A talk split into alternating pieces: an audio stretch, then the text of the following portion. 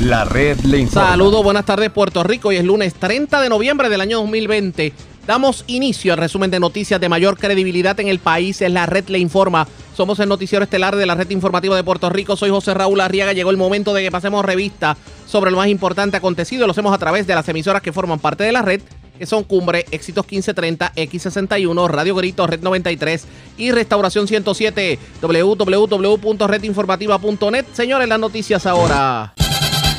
Las noticias. La red le informa. Y estas son las informaciones más importantes de la red le informa para hoy lunes 30 de noviembre. Rompe el silencio el alcalde saliente de Salinas. Norberto Soto pide recuento porque asegura que hubo irregularidades en la elección en su municipio. De paso asegura que no está poniendo trabas en la transición y alega que el gobierno de turno le amarró las manos en estos cuatro años y muchas promesas de dinero no se las cumplió. La entrevista en primicia. Populares levantan bandera de fraude en escrutinio revelan que ya se han encontrado sobre 92 casos de voto doble. Representante Ángel Matos le pide a Johnny Méndez que se resigne, que acepte la derrota y que entregue la presidencia de la Cámara. De paso, inicie el proceso de transición. Estamos en el peor momento del COVID, advierten médicos. Esta tarde reunión. El gobierno decidirá si impone un lockdown en las navidades. Muere peatón arrollado frente al McDonald's de la carretera 165 de Cataño. Vivas de milagro, cuatro personas que fueron tiroteadas frente a residencia en Río Grande. En condición grave, joven que chocó anoche en carretera 128 de Bartolo en Lares. Se llevan 20 mil dólares en efectivo en medio de robo en Yauco y desconocidos. Se llevan 15 mil dólares en efectivo de fábrica de galletas Lauro Cobeña en Orocovi. Saludos. Buenas tardes, esta es la red informativa de Puerto Rico. Bueno, señores, damos inicio a la edición de hoy, lunes, del Noticiero Estelar de la red informativa. De inmediato a las noticias. Hoy, el alcalde saliente de Patillas, Norberto Soto, rompió el silencio y en entrevista con Omar de X61 confirmó que está pidiendo un recuento. Y usted se preguntará, ¿un recuento? ¿Qué es lo que ocurre? El alcalde alega de que hubo demasiadas irregularidades en la elección, a tal extremo de que entiende que en su municipio se ha reflejado el mismo fenómeno que en otros municipios, que hubo más votos por adelantado que la petición de votos que se sometió a la Comisión Estatal de Elecciones. También aseguró que no le está poniendo trabas al proceso de transición que todavía se mantiene detenido. Vamos a escuchar en, primicia para la red informativa lo que tuvo que decir el alcalde de Patillas, Norberto Soto. Yo entiendo que sí, yo entiendo que sí, porque después hay personas que le entienden, a la otra persona lo ven desde otro punto de vista. Hay muchas razones. Obviamente hubo una abstención electoral también grande, porque estamos hablando de unos números donde yo saco mil y pico votos menos que el años pasado. Eh, aquí hubo muchos elementos, ¿verdad? Eh, muchas situaciones que pasaron, eh, no, las, no las entendemos, ¿verdad? Y pues es la voluntad del pueblo. Hasta ahora, pues, este, todavía se están contando votos por ahí. y el resultado, ¿verdad? Yo estoy haciendo una petición a, a la comisión donde yo quiero que se haga un recuento debido a que Patilla, durante el proceso electoral, el día de las elecciones hubo muchas irregularidades en diferentes centros de votación. ¿Cómo que, incluyendo la unidad pues, Sí hubo irregularidades, en, por lo menos te puedo decir que eh, tengo fotos de por lo menos unidad 13, que es del bajo, donde yo, donde yo voté, donde allí vieron la urna sin el procedimiento de ley y donde mezclaron todas las papeletas. Este, hubo muchas áreas donde las máquinas no, no funcionaron bien.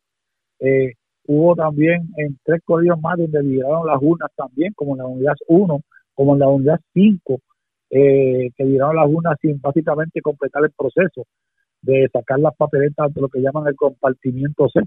Hay muchas irregularidades que realmente pues, no cuadran, ¿verdad? Y al igual que los números. Y pues se ha hecho una petición, el personal mío está allá, eh, vamos, estamos todavía contando eh, y estamos en búsqueda, ¿verdad? Aquí yo lo que quiero es que salga la verdad, si si la candidata prevalece, amén, gracias, este, pues es decisión del pueblo. Eh, pero yo quiero que se cuente el voto a voto, para, para realmente se cuente el voto de esas personas que fueron ejercieron el derecho, que yo entiendo que no se han contado. Disculpe que le interrumpa, pero tengo que entrar en el tema bastante. Eh, estas unidades y, y, esto, y, esto, y estos colegios que usted nos, nos, nos relata en este momento fueron porque personal suyo de su equipo de trabajo fue y le dijo, le levantó bandera y le dijo, alcalde, pasa esto. Y usted llevó esto un poco más allá luego de las elecciones o hasta, el, hasta este momento no había tocado este, este tema directo a la comisión, ya sea a... No, no, Dígame. Al otro día, al otro día, ya los dos o tres días, ya nosotros levantamos bandera basado en la información que me llegó de diferentes coordinadores y funcionarios de los diferentes colegios.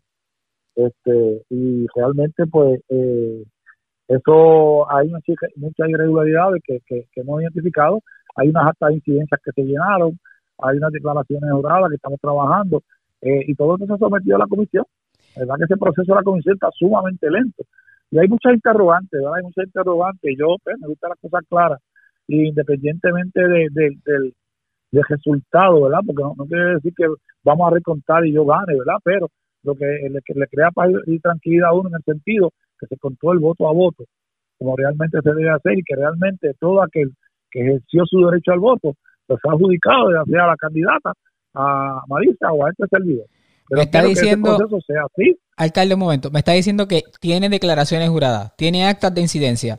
Eso ya está sometido a la Comisión Estatal de Elecciones y ya hay una solicitud de sometida a la, Comisión Estatal de Elecciones para, aunque no le vaya a cambiar su resultado, que hagan la revisión completa sobre el día de las elecciones y cómo fue el proceso. Eso es así. Esas son las peticiones que yo estoy haciendo a través de, ya yo me, tuve una reunión con el comisionado de partido, que es Toñito, Toñito Cruz. Eh, él está consciente de todo lo que pasó en Patilla. Eh, obviamente, pues eh, Patilla sale como uno de los pueblos reseñados en el periódico Metro en estos días, donde hay una irregularidad con el voto adelantado, donde hay más eh, votos que peticiones. Todo se está investigando, todo eso se va a, a, verificar. Y como te digo, aquí lo importante es que prevalezca la democracia. Aquí yo eh, realmente lo que quiero es que se cuente, eh, que se llegue hasta, hasta el último y si a último puede para mira, ¿A qué se refiere? Estamos preparando, estamos haciendo una versión. ¿A qué se refiere, alcalde, con que hay más votos que peticiones? Bueno, según la información que nos llega es que votó más gente en el voto adelantado que las peticiones que hubo.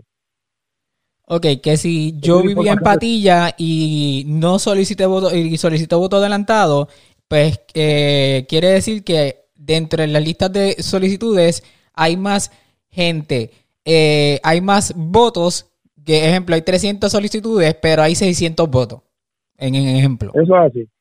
El alcalde de Paso, como les había indicado, negó que esté poniendo trabas en el proceso de transición que se está reclamando desde hace semanas. Vamos a escuchar lo que dijo sobre el particular. Muchos planes, eh, hay, muchos fondos de FEMA que están llegando eh, y poco a poco, pues esto hay que trabajarlo. Alcalde. Y, siempre vamos a estar ahí hasta que, hasta que Dios diga su equipo de trabajo eh, ya venga siendo jefes de agencia eh, y quienes respondían a lo que es el honorable alcalde de Patía, Norberto Soto Figueroa, aún continúan eh, siendo parte de esa mano derecha que le da el apoyo, digamos, manejo de emergencia, obras públicas, policía municipal. ¿Hay esa respuesta a usted todavía en este momento? Claro que sí. Aquí el equipo mío de trabajo es espacio responsable. Eh, todos responden, siempre nos, comunicamos. De hecho, el viernes pasado tuvimos una reunión eh, donde estábamos delineando para finalizar todo lo que es el proceso de transición, eh, que hoy se debe entregar el informe al comité entrante, ¿verdad? tenemos hasta hoy para hacerle llegar todos esos informes. En mi equipo como te dije, man, yo me, comunico casi todos los días con, con Unga, con, con, el Solí, que es en el área de la policía, con Besaida Hernández, que es la, directora de Obras Públicas, eh, María Gelle, que es la de la de la de eh, recursos humanos, a que está en turismo, y el Indio Yo, que está allá en, en sí, Minerva, que están ahí los ciudadanos, que ese servicio se ha mantenido dando, tenemos una ama de llaves que continúan trabajando, hay unas que otras que como mencioné son irregulares que también tienen que agotar unos días, pero sí ha habido una buena comunicación con el personal, el personal responde, obviamente hay un personal que ya no responde, que más es empleados que pues que piensan que, todavía, de que ya yo perdí las elecciones y, y ya no le importa nada, entonces pues a veces se dan instrucciones y no, no quieren acatarlas, pero estamos trabajando con eso. Inclusive eh, hay empleados que se han dedicado a sacar la información, ¿verdad? Eh, confidencial, que eso es un, un, eso es violando la ley de ética y pues, la persona que lo está haciendo pues está buscando eh, realmente un señalamiento que lo, sometamos a, ¿Y sabe quién es la persona ya? Sí, tenemos una idea de personas que se han dedicado a sacar la información, a, estar presionando a algunos empleados eh, de manera hostil, eh, pero eso lo tenemos identificado, ¿verdad? Y en eso vamos a estar trabajando. Yo lo que le pido, ¿verdad? Que hay que finalizar, como le dije yo a, mi gente, eh, queremos dejarlo más organizado todo, las finanzas al día, eh, ya se sometió todo, y vamos a continuar. De hecho, pues lo que sí es que para el 18 de diciembre pues, entre el receso navideño, como va a estar todos los municipios, del 18 al, al 11 de, enero, ¿verdad? Que el municipio va a estar eh, eh, cerrado, excepto el Departamento de Obras Públicas en el área de saneamiento, Policía Municipal, mano de emergencia, ¿verdad?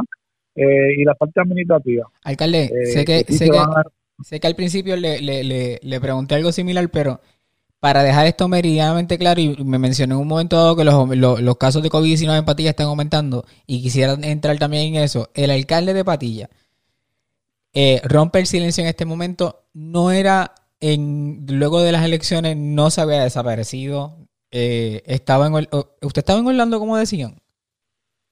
No, no, yo estaba en, yo estaba en Patilla. Eh, es que ya tú sabes, las especulaciones, obviamente, pues, sí, uno en un momento dado se queda en su casa, pero pero sí he, me he mantenido en patilla. Yo, yo me fui de vacaciones, he salido de aquí, sí he cogido unos días de por enfermedad, he cogido unos días que, básicamente, como todo, pues, uno los pierde.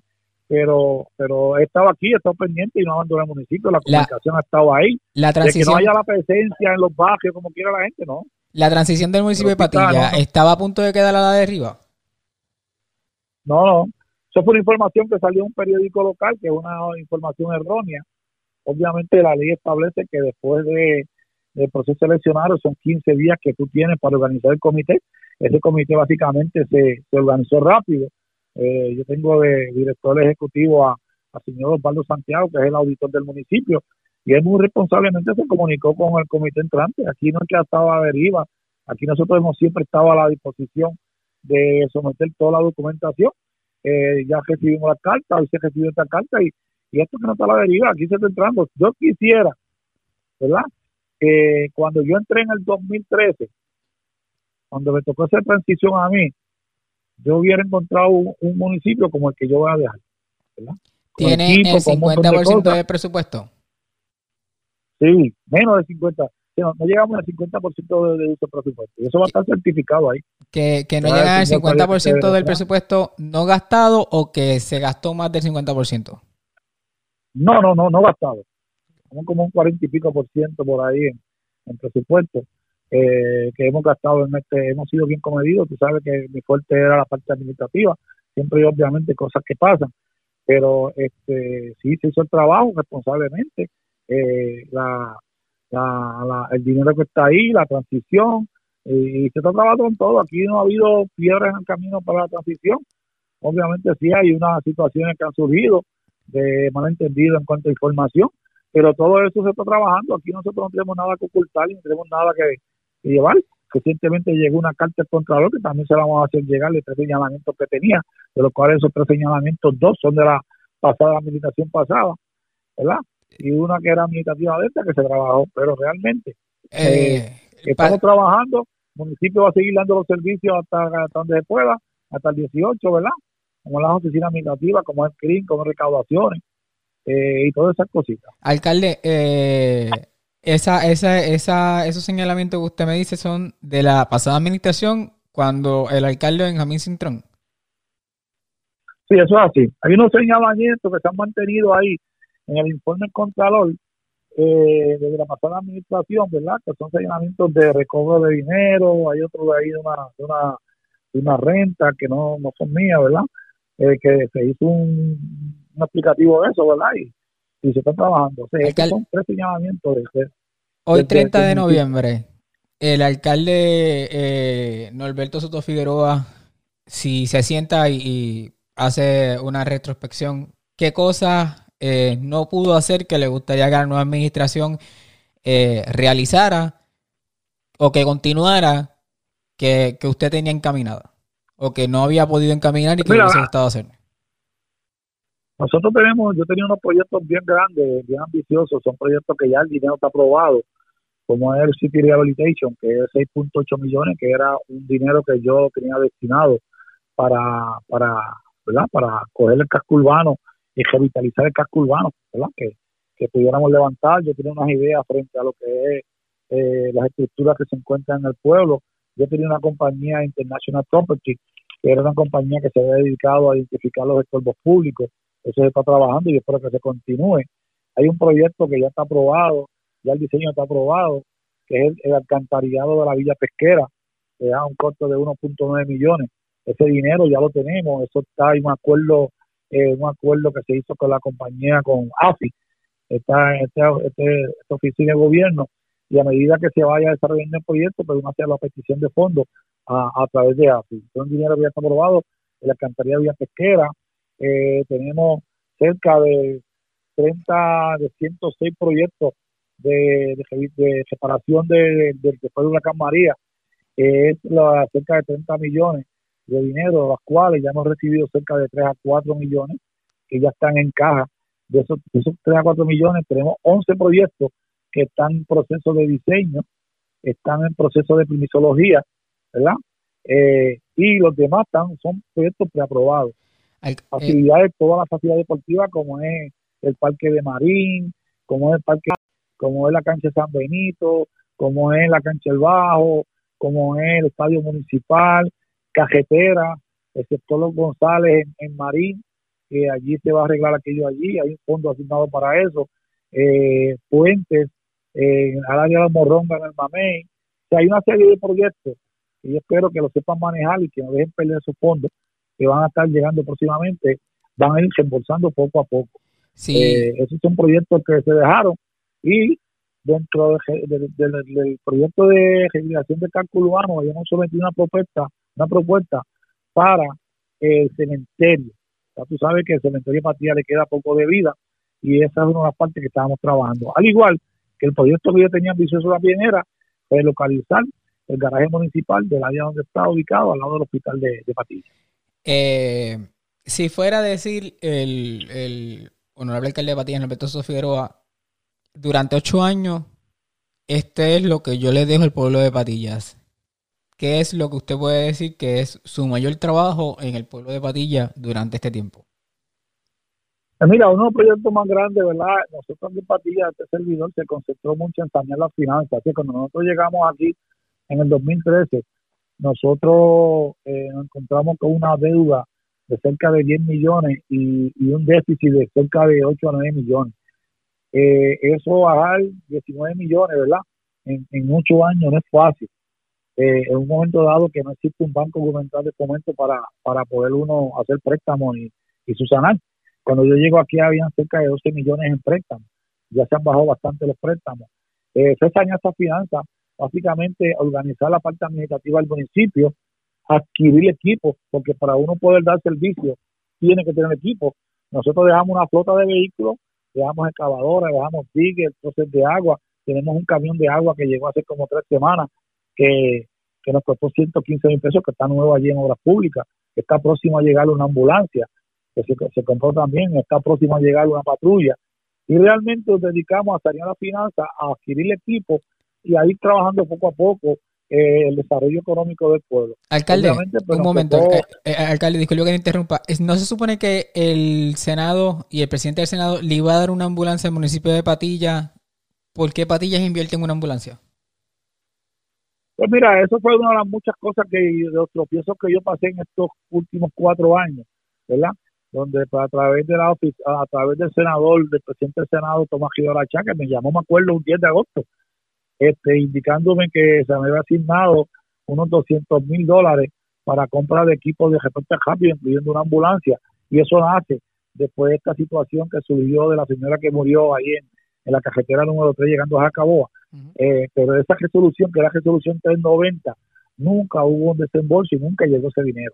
Yo compro la ambulancia a través de los fondos del COVID, ¿verdad? Los que se llaman los fondos que, que ahí asignan unos fondos, pudimos justificar y compramos la ambulancia.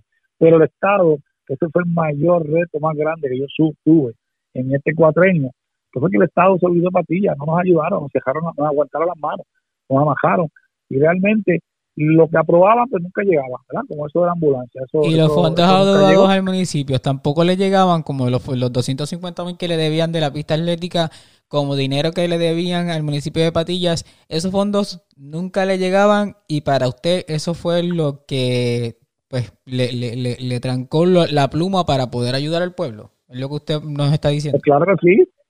Mira aquí ironía de la vida, que la semana, hace tres semanas atrás, después del proceso electoral, me llama la secretaria de Recreación y Deporte, indicándome que le enviara una de las facturas porque iban a desembolsar los 250 mil dólares que me debían. Ese ejercicio yo lo estuve haciendo desde el 2017 que entró esta administración. 2017, estamos en el 2020, después de un proceso electoral, y entonces es que me llaman para hacerme el desembolso.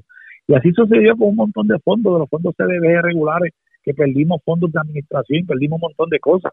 De hecho, yo tuve que devolver 18 mil dólares a fondos CDBG por un señalamiento de mal uso de fondos de la pasada administración, que en aquel momento la directora que había, ¿verdad? No supo manejar esos fondos y nos señalaron y hubo que devolver ese dinero, esos fondos CDB, de materiales que se daban discriminadamente en el pasado.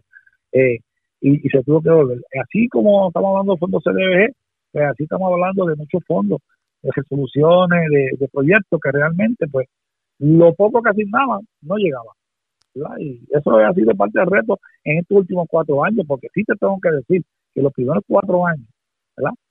Que fueron duros, pero tenía un gobierno que me ayudó, un gobierno que me ayudó a faltar cajetera. Mira, en, este cuatro años apenas yo pude apartar cajetera porque no asignaron fondos. Y los fondos para uno para faltar cajetera casi siempre son fondos de legislativo. Si tú te vas para el centro de la isla, busca que todas las cajeteras, los municipios PNP, están todas asfaltadas.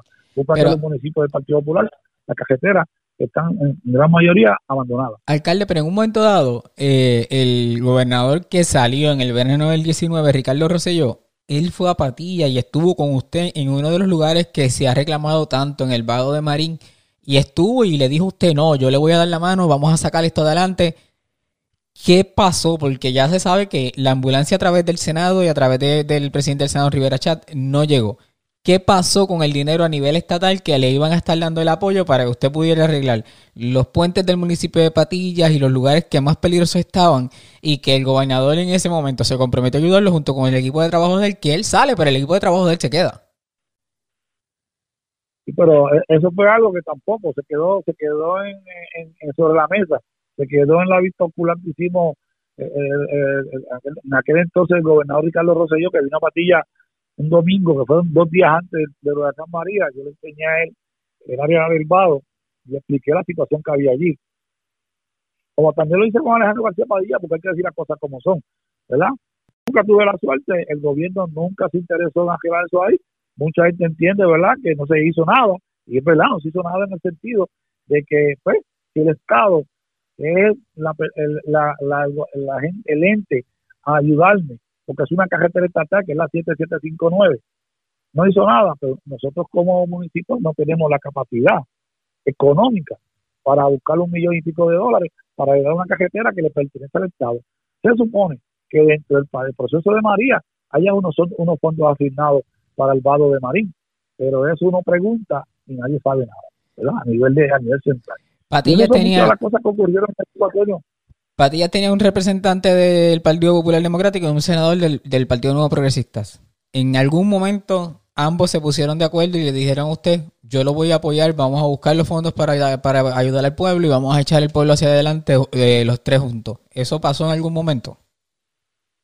Mira, este, yo te puedo hablar de, unos audios que presentó el, este, representante Jamón Luis Cruz donde él sometía propuestas para ayudar a Patilla ya fueran asfalto, o cajetera o puentes, y se las denegaban. Por acuérdate que cuando tú estás en minoría, ¿verdad? En este caso, pues, como digo, la minoría, pues necesita una mayoría que alguien que apruebe el dinero, ¿verdad? Sin embargo, lo, lo, poco que aprobaba el señor, el senador Laureano, pues lo canalizaba a través de otras agencias y no a través del municipio, ¿verdad?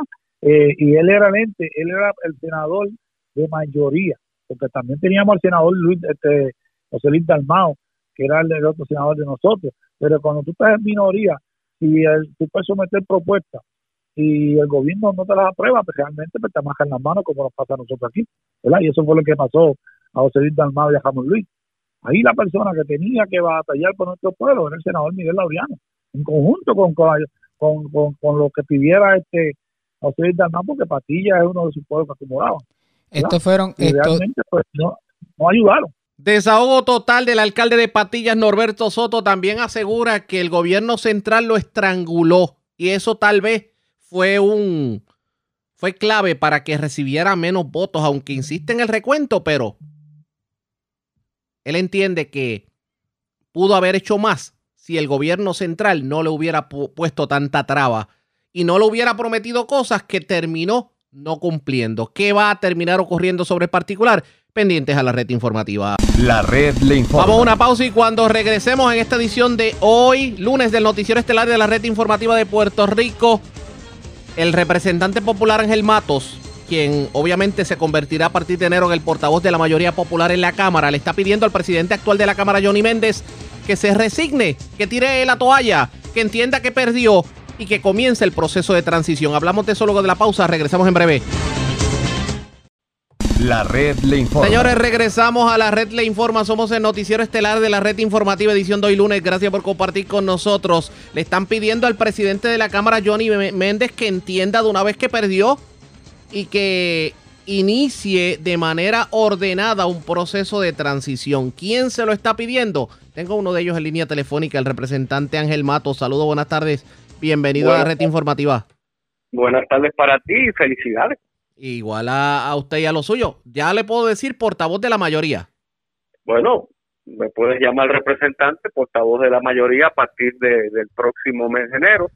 Y, y en efecto, como bien tú señalas en tu introducción, Arriaga, fue el 16 de noviembre del año 2016, a una semana de las elecciones, porque se celebraron el día 8, que Johnny Méndez escribió una carta al presidente interino de la Cámara, Roberto Rivera, indicándole que había sido seleccionado presidente de la Cámara en aquel entonces sin haber estado certificado y a una semana del evento electoral. Y nosotros, sin éxito, ya desde hace un mes que se cumple esta semana de las elecciones, estamos tratando de que él cumpla con la orden administrativa que le obliga, no le exige, le obliga que comience un proceso de transición identificando las personas para hacer el trabajo. Y en esta ocasión está haciendo todo lo contrario a lo que hizo en el 2016. La determinación del Tribunal Supremo en el caso de Miguel Romero versus Carmen Yulín le aplica igualito a la Cámara de Representantes, ya que a estas alturas, hoy 30 de noviembre, todos los representantes de la Cámara, de la mayoría del Partido Popular con 26 representantes, estamos ya certificados noche de evento y certificación preliminar. Y aquí lo que se está pidiendo es que se cumpla con el trabajo de fiducia, de explicar dónde están las finanzas de la Cámara de Representantes, la gran cantidad de transacciones de personal que se realizan a final de cada cuatrenio, para que empecemos el 2021 con pandemia, pero con el pie derecho. ¿Cuál ha sido la justificación, si alguna, de Johnny Méndez para dilatar el proceso?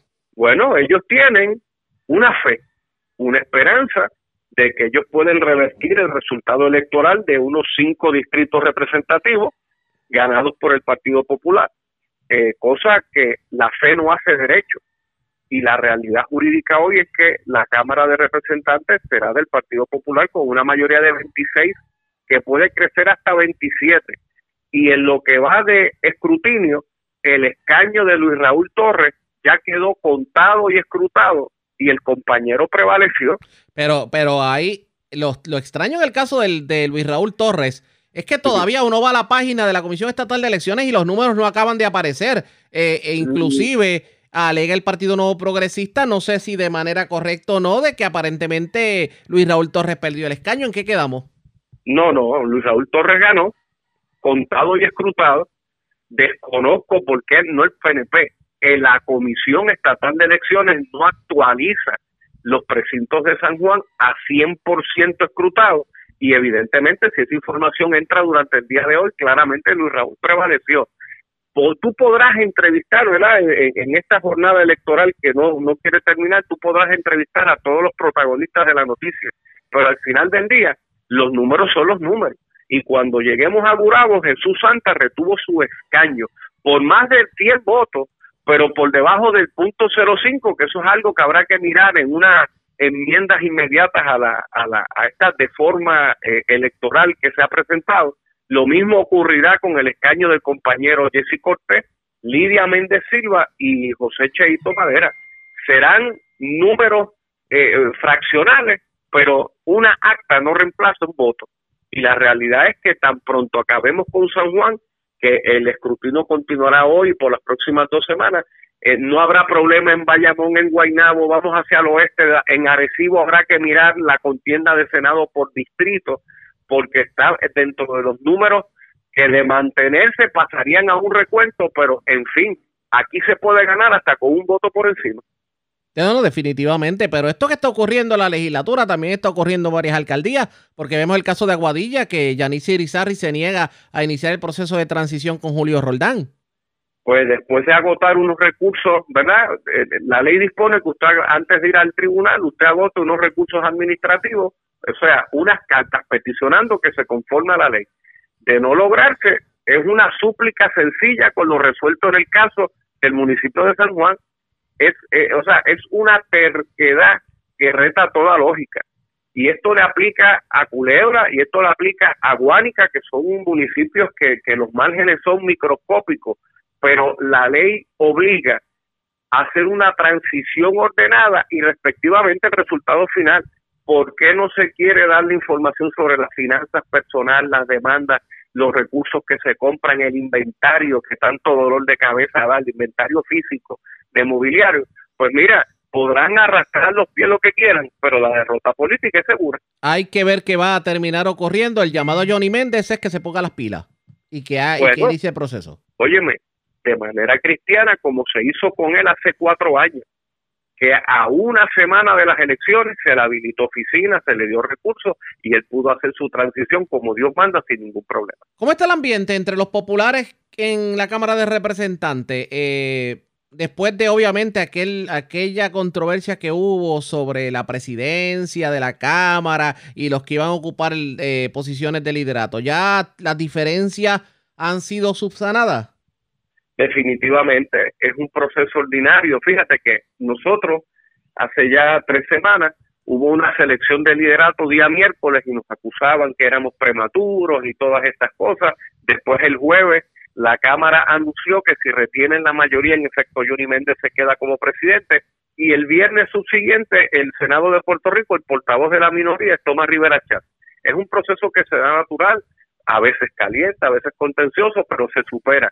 Y lo importante ahora en la agenda es que la gente es Puerto Rico. Me imagino que lo primero que va a hacer usted cuando se convierta en portavoz de la mayoría popular y tomando en consideración que Cámara y Senado van a tener el poder por parte del Partido Popular Democrático es mandar a, que se vaya con año viejo el DMO. Bueno, lo primero que vamos a hacer es devolverle a Puerto Rico una compañía de turismo con autonomía total. Y en ese ejercicio primero, ese contrato de servicios profesionales que tiene la compañía de turismo con la Organización para el Mercadeo de Puerto Rico como Destino Inc., ese contrato será cancelado. No importa lo que piense el gobernador. El gobernador, cuando nos dé la oportunidad de tener nuestra primera reunión con, con esta conferencia legislativa híbrida, ¿verdad? Porque él podrá reunirse con sus legisladores del Partido Nuevo, pero cuando quiera legislar con el país tendrá que reunirse con los legisladores del Partido Popular, al igual que los ejercicios de control y consentimiento, le llevaremos las carpetas de lo que ha sido un trabajo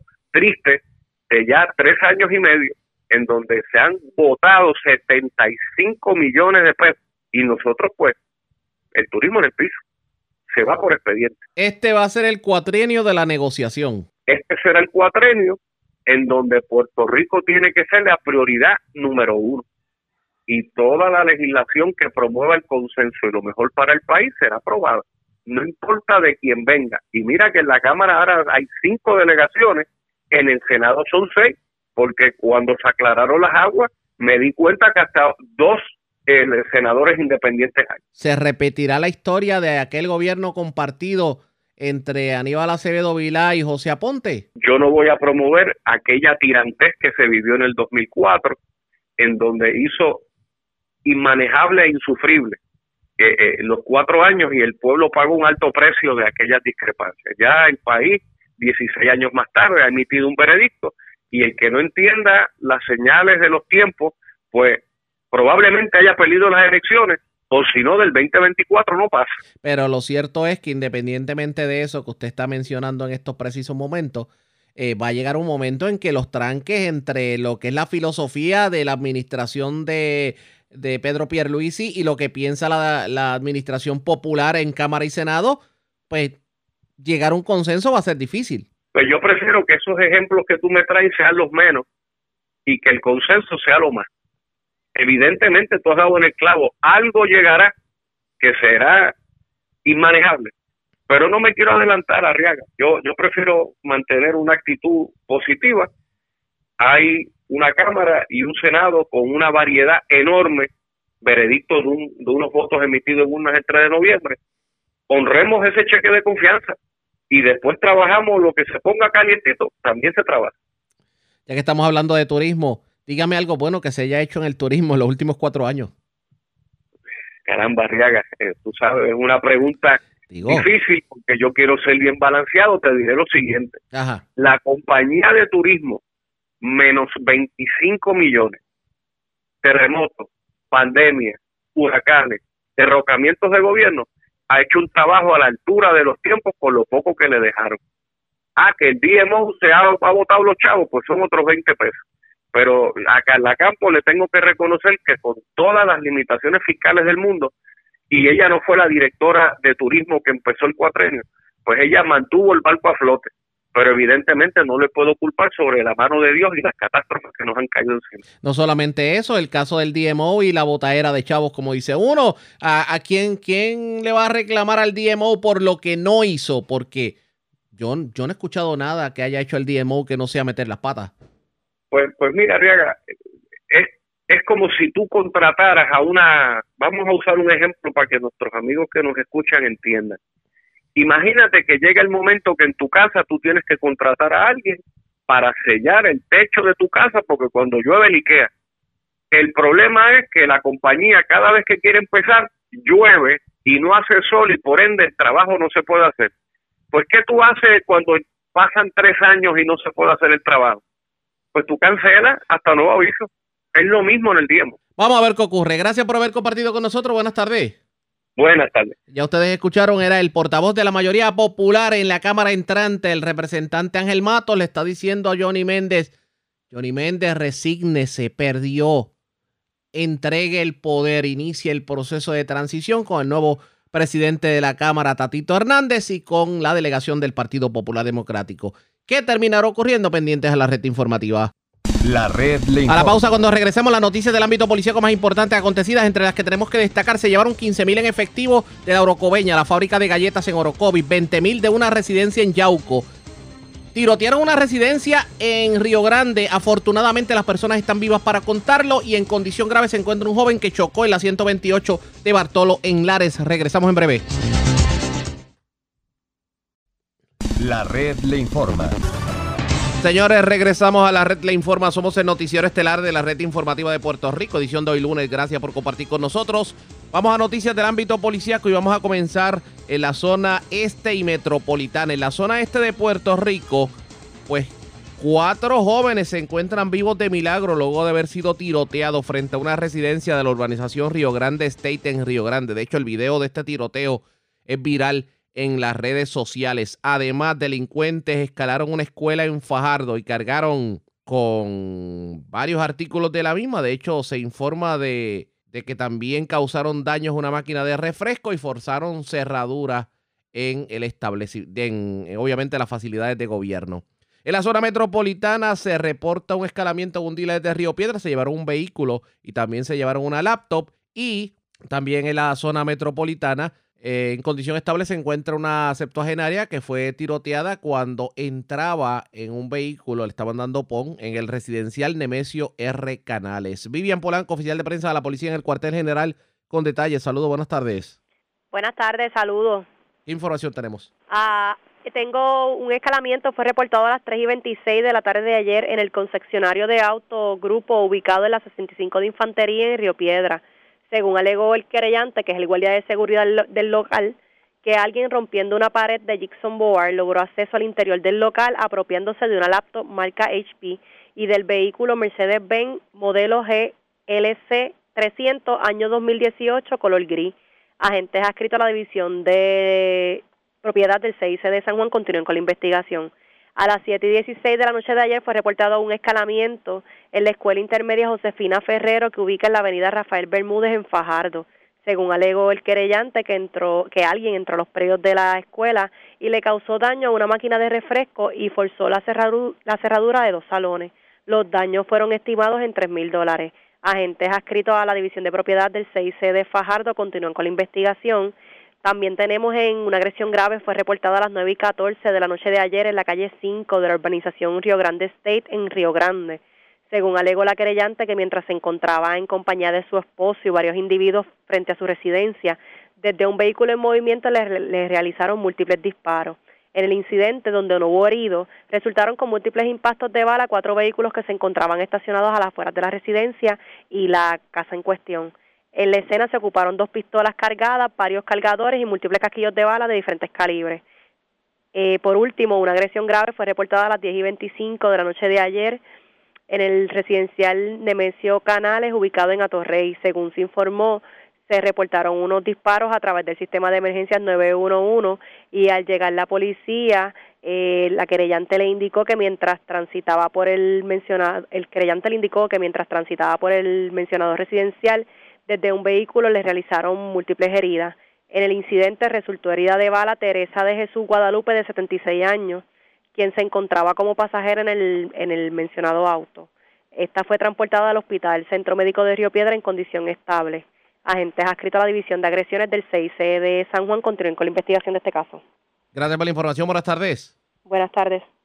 Gracias. Era Vivian Polanco, oficial de prensa de la policía en el cuartel general de la zona metropolitana noroeste de Puerto Rico, porque escuche esto. Un hombre llegó a un apartamento de pasar fines de semana en la zona de, Guaniquilla, en Aguada, y allí sorprendió a su expareja con, con otro caballero, con, con su nueva pareja y se formó la segunda del noveno, definitivamente. Esta persona fue detenida por agresión y amenaza. Además, una dama llamó a la policía reportando la desaparición de su niña de 10 años. Pero ¿qué ocurre? Esa dama tenía una orden de arresto porque no fue una vista eh, al tribunal porque esta persona la habían sorprendido con drogas en Aguadilla. Esta persona fue arrestada, posteriormente consiguieron la menor de 10 años, pero esta persona fue arrestada por las autoridades. Juan Bautista, ya el oficial de prensa de la policía en Aguadilla con detalles. Saludos, buenas tardes. Sí, buenas tardes para ti, Ariel, buenas tardes para el público Radio Escucha. Como mencionaste, tenemos estos dos incidentes. El primero de ellos es investigado por agentes del Distrito Policiaco de Aguada. Investigan estos hechos de agresión y amenaza que ocurrieron eh, el domingo ayer en una residencia vacacional ubicada en el barrio Guaniquilla de la población de Aguada. Alega el creyente José Suárez que los hechos ocurren cuando éste acudió al citado lugar donde se encontraba su expareja sentimental junto a Jacinto Miranda Matos, de 33 años, residente de Bayamón, eh, quien por motivos que se encuentran bajo investigación lo agredió con la culata de una pistola en el área de la cabeza, luego la apunta y, la amenaza, y lo amenaza con la misma. Este abandona la escena en un vehículo Toyota Yaris, siendo interceptado en un tramo de la carretera número 2 en Isabela por los agentes Israel Hernández y Yamil Pérez, ambos adscritos a Patrulla Carretera Aguadilla, quienes lo pusieron bajo arresto en unión al agente Carlos Chaparro del cuartel de Aguada, quien le ocupó a Jacinto una pistola Glock calibre 45 con dos cargadores, uno de ellos con 10 municiones, otro con 9, en adición a una bolsa de marihuana y un envase conteniendo la misma sustancia. Los agentes Carlos Chaparro y Tatiana Prat consultan los hechos con el fiscal Juan Ramos, quien citó la prueba para hoy lunes 30 de noviembre ante la Fiscalía de Aguadilla para la dedicación de los correspondientes cargos criminales. Por otro lado, eh, tenemos que el sábado en la noche, personal del Distrito Policiaco de Aguadilla diligenció una orden de arresto contra Melanie Cruz, de 29 años, residente de ese municipio, que fue expedida por el juez Denis Feliciano con una fianza de 20 mil dólares por violación a la ley de sustancias controladas. La detención de Melanie se produjo luego de que ésta alertara a las autoridades sobre la desaparición de su hija de 10 años de edad, situación que movilizó a la uniformada en busca de la menor, la cual fue localizada en los predios del condominio donde ésta reside. Eh, la niña fue entregada a la abuela materna, notificándose al departamento de la familia, y el agente Edwin Candelaria cumplimentó la orden que pesaba contra Melanie ante el juez Juan Guzmán, quien ordenó el ingreso de esta a la cárcel de Bayamón tras no poder prestar la fianza impuesta. Gracias por la información. Buenas tardes. Buenas tardes. Gracias, era Juan Bautista, ya el oficial de prensa de la policía en, en, la zona de Aguadilla, de la zona noroeste. Vamos a la zona central de Puerto Rico porque en condición grave se encuentra un, un hombre que aparentemente un joven eh, sufrió un accidente de tránsito en la carretera 128 del barrio Bartolo de Lares. Kenny Ojeda, oficial de prensa de la policía con detalles. Saludos, buenas tardes. Buenas tardes. ¿Qué información tenemos? Un accidente de carácter grave se reportó a las 9 y 24 de la noche de ayer en la carretera 128 kilómetros 0.6 barrio Bartolo de Lares. Según la información preliminar, a través del sistema de emergencias 911 se reportó un accidente con objeto fijo en el mencionado barrio. Al llegar las unidades del precinto Castañer al lugar de los hechos, encontraron un hombre herido producto del accidente. El herido fue identificado como Alexander Maldonado, de 21 años, vecino de adjunta y conductor del vehículo. El perjudicado fue transportado por paramédicos de emergencias médicas estatal a una institución hospitalaria para su tratamiento. Agentes de la División de Patrullas Carreteras de Utuado se hicieron cargo de la investigación en unión al fiscal de turno. Gracias por la información. Buenas tardes. Buenas tardes. Gracias. Era Kenny Ojeda, oficial de prensa de la policía en la zona de Utuado, de la zona de la montaña. Vamos al centro de la isla porque se llevaron sobre 15 mil dólares de la caja de seguridad de la fábrica de galletas La Orocobeña. Esto en el barrio Gato de Orocovis. Además, escalaron una residencia en Barranquita, se llevaron una, un vehículo y también un Ford Track, ambos valorados en 30 mil dólares. Y también en condición grave se encuentra un hombre que se vio involucrado en un accidente de tránsito ocurrido, un accidente con motora en el barrio Algarrobo de Aibonito. Huidalis Rivera Luna, oficial de prensa de la policía de Aibonito con detalles. Saludos, buenas tardes. Saludos, buenas tardes, doctora. ¿Y escuchar? Un escalamiento fue reportado el fin de semana en la fábrica La Orocobeña, que ubica en la carretera 155, kilómetro 30.5 en el barrio Gatos, en el pueblo de Orocovi. Alega Eli Ortiz Maldonado que alguien forzó la ventana de seguridad de aluminio de la parte posterior de la fábrica, logrando acceso al interior de donde se apropiaron ilegalmente de dinero de la caja de seguridad. A su vez le causaron daño al sistema de alarmas y al cristal lateral izquierdo del vehículo Sol Transit tablilla 954-716. La propiedad y los daños fueron valorados aproximadamente en 15 mil dólares se refiere a la división de propiedad del Cuerpo de Investigaciones Criminales de la Ley Bonito para que se hagan cargo de la investigación. A su vez, otro escalamiento fue reportado en la noche de ayer en una residencia que ubica en la carretera 771, Barrio Barranca, en el pueblo de Barranquita. Alega Raúl Ortiz que alguien forzó la puerta de garaje de su residencia, logrando acceso al interior, de donde se apropiaron ilegalmente del vehículo Forest por el Corvino del 2013, tablilla IDL 280, Además, se apropiaron de un Ford Track marca Suzuki, modelo OH, color gris del año 2007. Propiedad valorada en 30 mil dólares y se refiere también a la división de propiedad del Costo de Investigaciones de la Ley Bonito para que se hagan cargo de la investigación. Eh, a eso de las siete y media de la noche de ayer se reportó un accidente de motora de carácter grave en la carretera 717, kilómetro 3.2, barrio Algarrobo del pueblo de Bonito. Se verificó esta querella a través del sistema 9191 de accidente de motora con objeto fijo, donde resultó con heridas de carácter grave Johnny Soliván García, residente en el pueblo de Salinas. Este fue transportado al hospital de unidad de Bonito, donde fue atendido por el médico de turno, el cual refiere al hospital de centro médico de Río Piedra en condición delicada. El agente Sergio Ortiz asistió a la división de autopistas Salinas, el agente Jorge Torres de Servicios Técnicos de Bonito, en unión al fiscal Juan Santos, se encargaron de la investigación correspondiente. Buenas tardes. Y buenas tardes para usted también. Gracias, era Huidalis Rivera Luna, oficial de prensa de la policía en Bonito. De la zona central vamos a la zona sur de Puerto Rico. Se llevaron 20 mil dólares en medio de un robo domiciliario en una residencia de Yauco. Emanuel Ayala, oficial de prensa de la policía en Ponce, con detalles. Saludos, buenas tardes. Saludos, buenas tardes, compañeros. ¿Qué información tenemos? En horas de la madrugada de hoy, 30 de noviembre, fue reportado un robo en la carretera 362, sector Rincón del barrio Caimito, jurisdicción del distrito de Yauco. Se nos informó que agentes adscritos al distrito de Yauco se personaron hasta la residencia del señor Michael Caraballo, el cual informó que mientras se encontraba en su residencia con su esposa, dos individuos forzaron la puerta principal y lograron acceso al interior de la misma. Posteriormente, bajo amenaza e intimidación, fueron agredidos y despojados de 20 mil dólares en efectivo. Ambos perjudicados son de edad avanzada, quienes fueron atendidos por paramédicos de en el lugar y no requirieron transportación a ninguna institución hospitalaria. La investigación inicial fue por el distrito de Yauco y referido a la división de Ponce. Gracias por la información. Buenas tardes. Saludos, buenas tardes. La red le informa. Vamos a una pausa. Identificamos nuestra cadena de emisoras en todo Puerto Rico. Regresamos con más en esta edición de hoy lunes del Noticiero Estelar de la red informativa.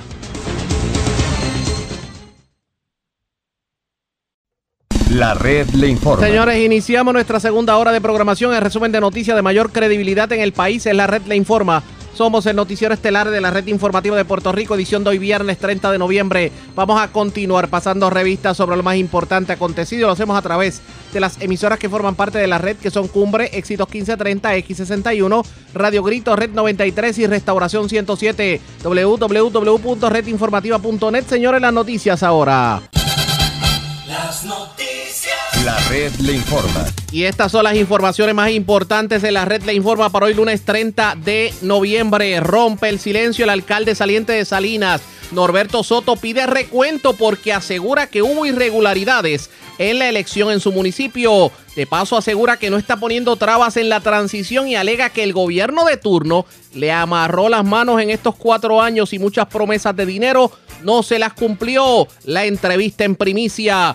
Populares levantan bandera de fraude en escrutinio y revelan que ya se han encontrado sobre 92 casos de voto doble. Representante Ángel Matos le pide a Johnny Méndez que se resigne, que acepte la derrota y que entregue la presidencia de la Cámara. De paso, inicia el proceso de transición. Estamos en el peor momento del COVID, advierten médicos. Esta tarde reunión. El gobierno decidirá si impone un lockdown en las navidades. Muere peatón arrollado frente al McDonald's de la carretera 165 de Cataño. Vivas de milagro, cuatro personas que fueron tiroteadas frente a residencia en Río Grande. En condición grave, joven que chocó anoche en carretera 128 de Bartolo en Lares. Se llevan 20 mil dólares en efectivo en medio de robo en Yauco y desconocidos. Se llevan 15 mil dólares en efectivo de fábrica de galletas Lauro Coveña en Orocovi. Saludos. Buenas tardes, esta es la red informativa de Puerto Rico. Bueno, señores, damos inicio a la segunda hora de programación en Noticiero Estelar de la red informativa de inmediato a las noticias.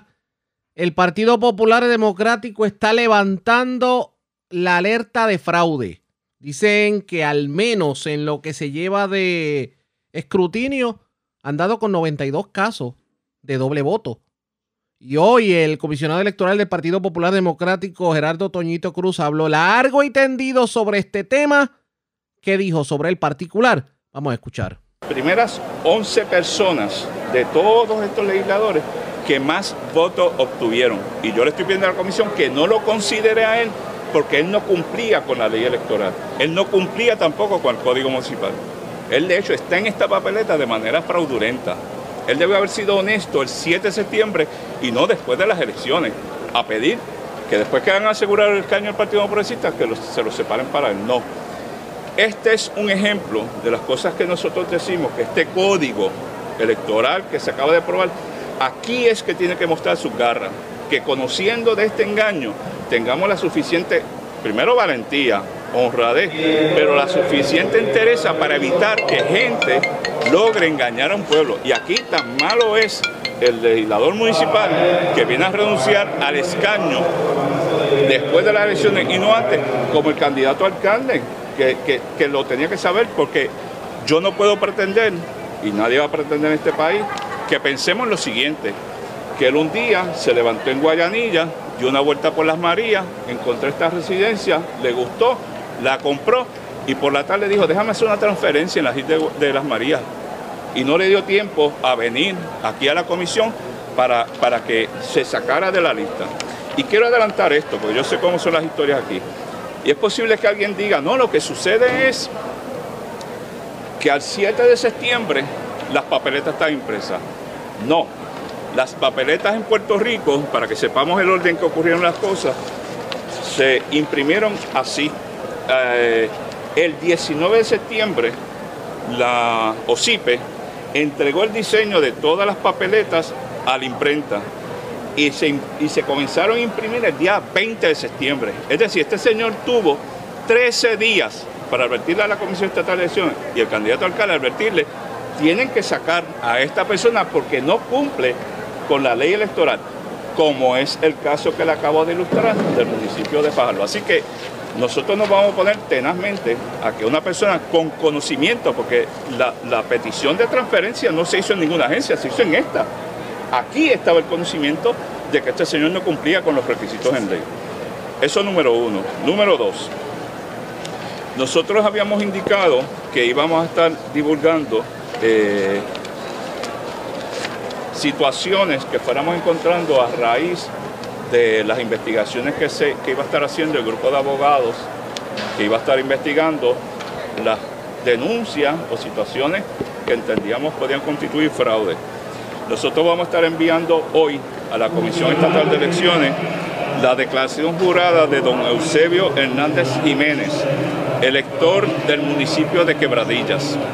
Este señor, días antes de las elecciones, en el periodo en que las juntas de balance iban a los, a los, a los hogares a recibir, a buscar la papeleta de los que solicitaron el voto adelantado modalidad domicilio, este señor había comunicado a la JIP que él lo había solicitado, de hecho su esposa lo había solicitado y le habían tomado el voto, pero a él no.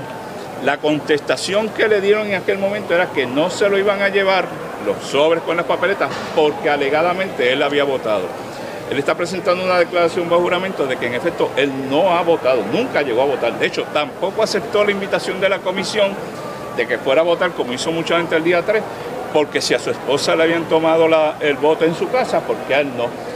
Más le sorprendió, y lo hace constar en la declaración jurada, y comparece inclusive una policía como testigo de quebradilla, de que él nunca votó. Así que nosotros tenemos curiosidad si es que la Junta de Inscripción Permanente de Quebradillas le contestó que ya tenían el voto. Yo quiero ver, cuando abren el maletín aquí de Quebradillas, qué pasó si aparece el voto de don José Hernández Jiménez, porque él alegó que él nunca votó. Segunda declaración. Vamos a presentar una declaración eh, de una electora, eh, de una funcionaria del Partido Popular Democrático de San Juan, donde alega, y voy a dar los apellidos de la, electora en cuestión, de una electora de apellido Nevares Fernández. Dice la funcionaria del Partido Popular Democrático, quien trabajó el día 31 de octubre, el día 31 es el voto de precinto, ¿verdad? Ella asegura, porque conoce, me imagino, a la electora del PNP, Nevares Fernández, votar el día 31 de octubre. De esas casualidades de la vida, la funcionaria del Partido Popular atestigua en su declaración jurada que ella le tocó votar, eh, trabajar después, el día 3 de noviembre y vio a esta misma electora entrar a su colegio de votación. Ella le llamó la atención a los funcionarios electorales que estaban trabajando con ella, diciéndole, esta señora votó ya, adelantado el día, y a pesar de que insistió que esa instancia se llevara al, acta de incidencia, porque ya conoce a la persona, los otros funcionarios se negaron bajo el, asunto este de que ese era el derecho del elector. Aquí no hay derecho a votar doble, esa es la realidad. Por lo tanto, estamos sometiendo también la declaración jurada de esta funcionaria de colegio, es de la escuela Muñoz eh, Padre Rufo en Santurce, y donde votó la primera vez fue en la escuela Muñoz Rivera, esta lectora de apellido eh, Nevares Fernández. Eh, por último, en el reporte de lo que se trabajó la semana pasada, que tiene que ver también con estas inconsistencias que apuntan Digo apuntan porque esto requiere mayor investigación. Hace una semana y media atrás decíamos que había gente aquí que apostaba que no, que era imposible el doble voto, que era imposible. Cuando tiraron los primeros 16 colegios en, ese primer intento antes de la decisión del Tribunal Supremo para examinar los colegios, habíamos dicho que en nueve maletines de esos 16 aparecían en la lista de excluidos electores que se les permitió votar a pesar de la lista excluida. Este es el resumen del precinto 1, completado el precinto 1. De 26 colegios, de un total de 98, hay 43 electores de esos 26 colegios que aparecen excluidos y se les permitió votar. Precinto 1. En el precinto 2, de 25 colegios, de un total de 98 colegios, aparecen 49 electores en la lista de excluidos que se le permitió votar en ese colegio eh, de manera irregular. ¿Por qué? Y repetimos, un elector que aparece en la lista de excluidos en cualquier elección, pero más en esta que en cualquier otra, es porque solicitó y le fue aprobado una modalidad de voto adelantado en las categorías que todos conocemos. Aquí hay cerca de 92 electores en los primeros dos precintos que tenían esa categoría de excluidos porque habían solicitado el voto adelantado. Lo que procedía era que los refirieran a la lista, al colegio añadido a mano para allí verificar que en efecto no hay un doble voto. Sin embargo, eso no ocurrió se les permitió votar. La comisión ahora tiene, y este es el reto grande, eh, y por eso lo quiero divulgar, la comisión está bajo el entendido que a base de la directriz del Tribunal Supremo, el que quiera hacer un cuestionamiento que se levante de una mesa de votación, de mesa de escrutinio, y vaya al área donde están las listas de los excluidos a verificar esto. El partido político que haga eso desatendió la mesa. O sea, no estamos frente a, como yo decía, esto no serán casos aislados, un elector por aquí, otro elector por acá. Estamos hablando que en esos primeros, en esos precintos ya tenemos 92 casos que requieren investigación en todas las listas de todas las modalidades. Mi recomendación a la comisión es que esto, a pesar de que sea requerido que el funcionario de colegio que tenga, que lo vea, que vaya, se levante y vaya a la lista, hace una inspección de todas esas listas. No puede ser así porque la, mesa no va a paralizar. Y aquí tenemos la información que produce un colegio, un maletín, de posible doble voto. Y esto, y esto hay que tomarlo más en serio. Y yo le quiero pedir a la comisión que teniendo el acta, esto yo lo saco de las actas, que sea la propia comisión. ¿Se acuerdan cuando yo decía que esto le corresponde a la propia comisión? No es ninguna agencia fuera de aquí tiene que investigar esto con más calma. Vamos a seguir el escrutinio, no lo vamos a detener, pero esto hay que investigarlo con más calma porque gracias a Dios sí tenemos las listas. Lo que no pueden pedir es que esto se investigue en lo que cierra un maletín y me tiran el otro, porque mientras tanto mi funcionario está haciendo estas investigaciones. Pero lo llevó al pleno de la comisión ya. No, esto es de las cosas que yo voy a llevar hoy eh, para que vean que no es como se decía, que estos sean casos aislados.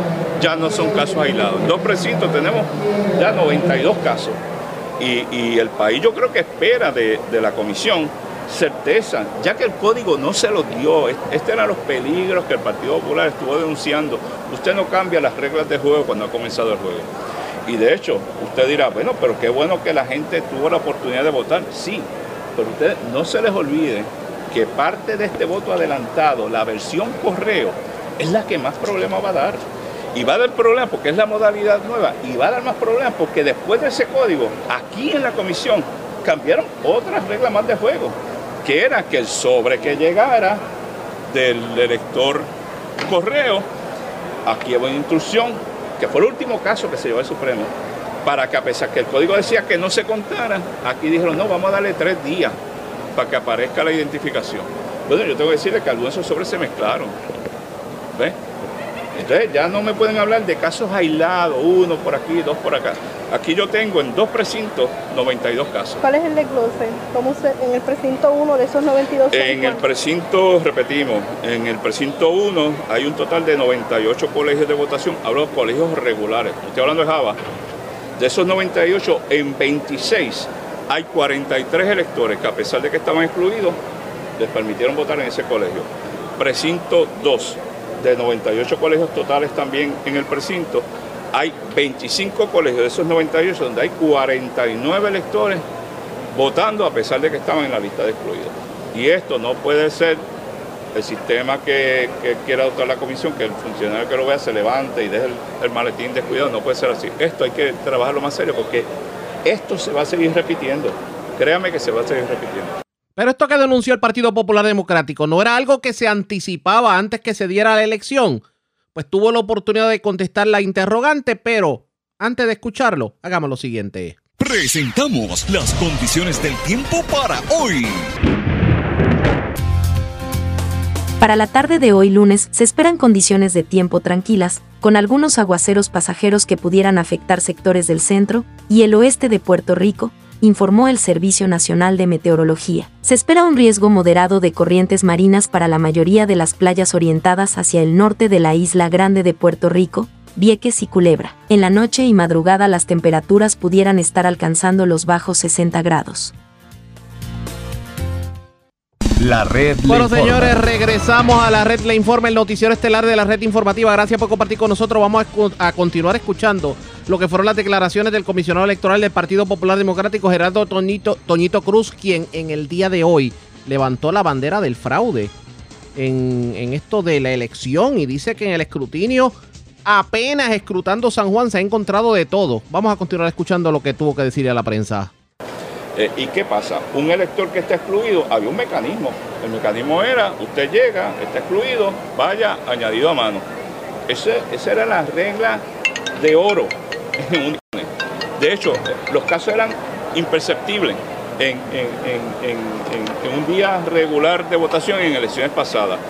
Esto es anormal.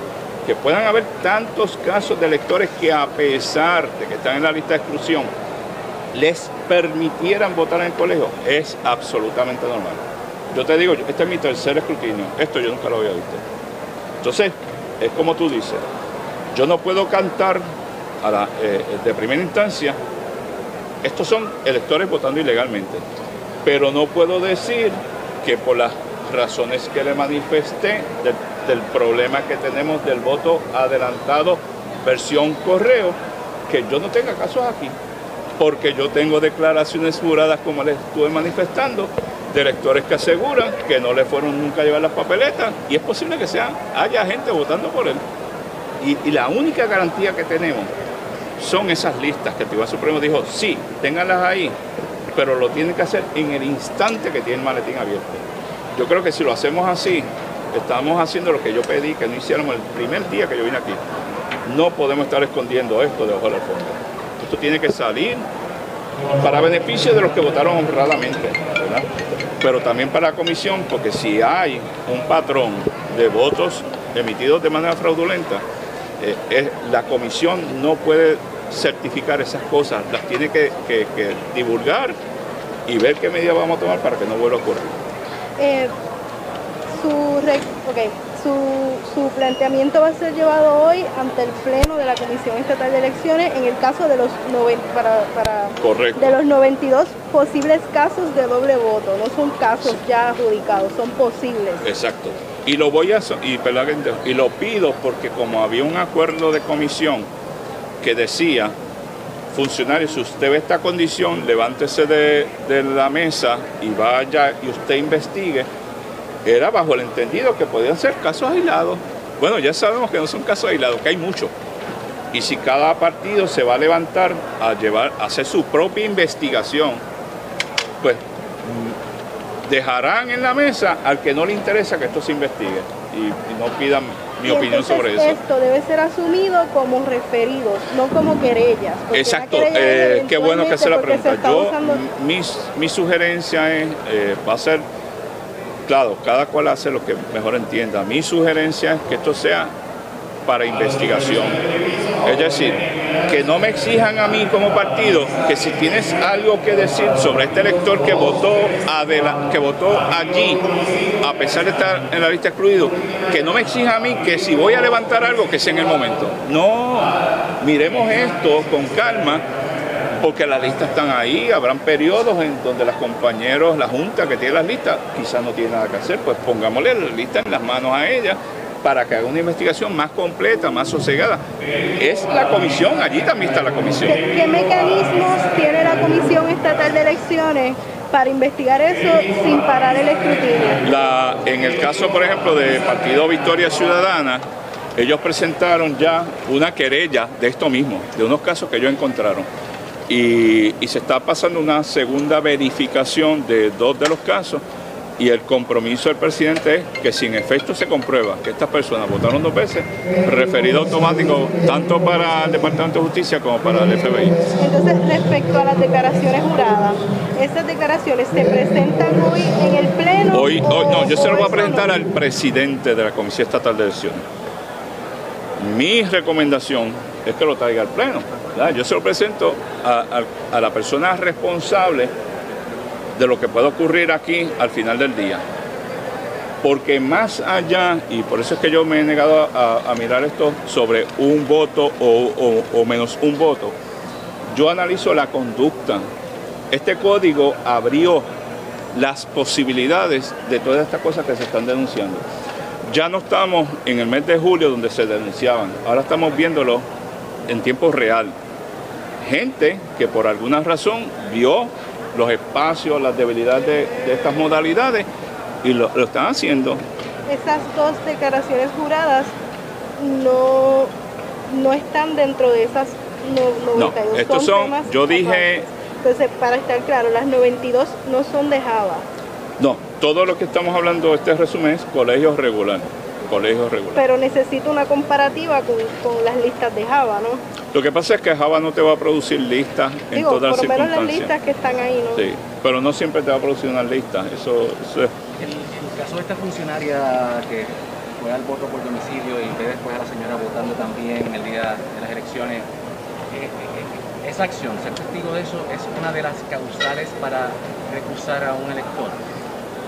Sea, ser testigo presencial de un doble voto. Sí, lo que pasa es que va, a depender mucho, ¿verdad?, de, muchas circunstancias. En caso particular de ella, ella quería llamar la atención porque no, hay la posibilidad de que yo me pare frente a un elector y, le, impida votar. Uno hace la denuncia y, lo que se espera es que entre todos los funcionarios, por eso nada más, eh, se invita al elector a votar en el colegio añadido amado, ¿verdad? Sí, porque ella tiene conocimiento personal que votó el 31 y al menos esta señora estoy seguro, y si se hubiese investigado bien, debió haber salido en la lista de excluidos. Entonces la pasividad con que se tomó esto de que no es el derecho del elector, permite hacer que el voto, ahí tiene la posibilidad de un doble voto. Entonces, ¿qué sucede? Yo digo, yo lo tengo que investigar porque yo no sé cuántas veces esto en Puerto Rico ocurrió. O sea, lo- el, el manejo del voto adelantado es nuestro dolor de cabeza. Todos, yo- todos los comisionados decimos, llegó para quedarse. Sí, pero al país hay que darle certeza de que esto se está administrando bien.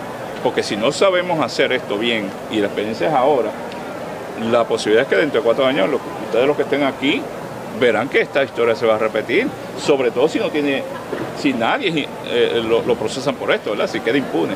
Y es lo que no va a ocurrir. Disculpe, es que hay una forma en la comisión, Sí. Persona con juramento dice las razones por las cuales un elector puede ser recusado. Sí, pero lo que pasa es que yo no... Ella llenó ese documento. No, no. Lo, que- lo que pasa es que ella pidió, la, la funcionaria llama la atención a los funcionarios y pide que eso se baje en acta. Ella sabe la, a precisión, ella da el nombre completo, nombre, apellido de la electora, porque la conoce. Entonces lo, lo que ella está haciendo es, yo no, las causales de recusación son aquellas que están en la, las causales de recusación, que por ejemplo, una no es domicilio, una. Pero esa posiblemente no sea una causal, ¿verdad? Es lo que te quiero decir.